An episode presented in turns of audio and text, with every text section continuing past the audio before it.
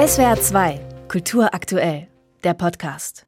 Percy Jackson ist kein guter Schüler. Dass er eine besondere Begabung hat oder zumindest Dinge sieht, die andere nicht sehen, merkt er schon früh. Ich heiße Percy Jackson. Ich bin zwölf Jahre alt. Bin ich ein Problemkind? Ja, das kann man durchaus so sagen. Vielleicht hätte er schon bei seinem Namenspatron stutzig werden sollen, wenn er seine Mutter nicht so abgöttisch geliebt hätte. Perseus. Das bin ich.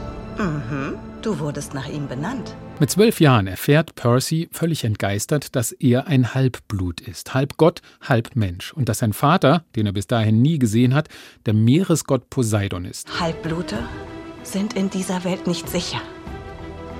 Sobald sie ein gewisses Alter erreichen und feststellen, wer und was genau sie sind, werden auch schreckliche Mächte auf sie aufmerksam und versuchen ihnen zu schaden, solange sie sich noch nicht verteidigen können. Das ist ganz schön viel auf einmal. Zumal sein bester Freund Grover plötzlich mit Ziegenbeinen vor ihm steht und sich sein Lieblingslehrer als Chiron entpuppt, ein Kentaur, halb Mann, halb Pferdekörper. Und dann trifft er auch noch Dionysos alias Mr. D, der alles tut, um an Alkohol zu kommen. Nun, Percy, du musst bestimmt vieles noch verarbeiten. Oh nein, ist nicht so wild. Ich meine, Sie sind ein Pferd und mein Vater will erst mit mir reden, wenn ich ihm Drink besorge. Mit seiner Percy Jackson-Reihe hat Autor Rick Riordan die antike Götterwelt nicht nur von Griechenland in die USA, sondern auch ins 21. Jahrhundert gebeamt. Der Olymp ist in einem geheimen Stockwerk auf dem Empire State Building. Götterbote Hermes betreibt einen Paketdienst und auch sonst werden die Unsterblichen nicht so unantastbar gezeigt, wie man annehmen könnte. In einer Art Ausbildungscamp für sogenannte Demigötter wird Percy auf die magische Welt vorbereitet. Er muss Abenteuer bestehen, findet gute Freunde und ja, das klingt absolut anschlussfähig für die große Harry Potter Fangemeinde. Mit dem Unterschied, dass es hier nicht gegen Dementoren oder Todesser geht. Percy muss sich durch den gruseligen Steingarten der Medusa schleichen oder dem Minotaurus im Kampf ein Horn abreißen. Wir müssen weiter.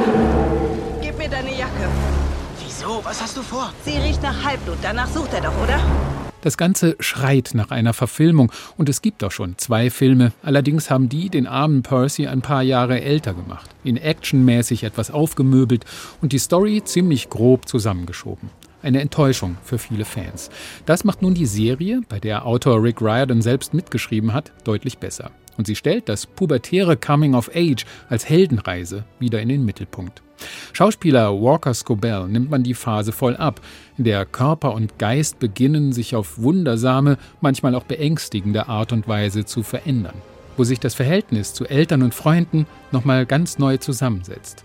Die Serie kombiniert Jungsstreiche und Ritterspiele, Außenseiter und Fantasy-Story mit effektvollen, nicht allzu gruseligen Bildern. Und sie wedelt dabei nebenbei den Staub von den Sockeln des alten europäischen Kulturerbes.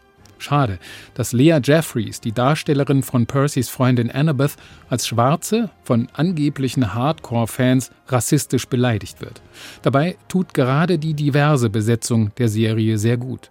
Gerade bei den Göttern und Halbgöttern kann es ja nicht vielfältig genug sein. SWR 2 Kultur aktuell. Überall, wo es Podcasts gibt.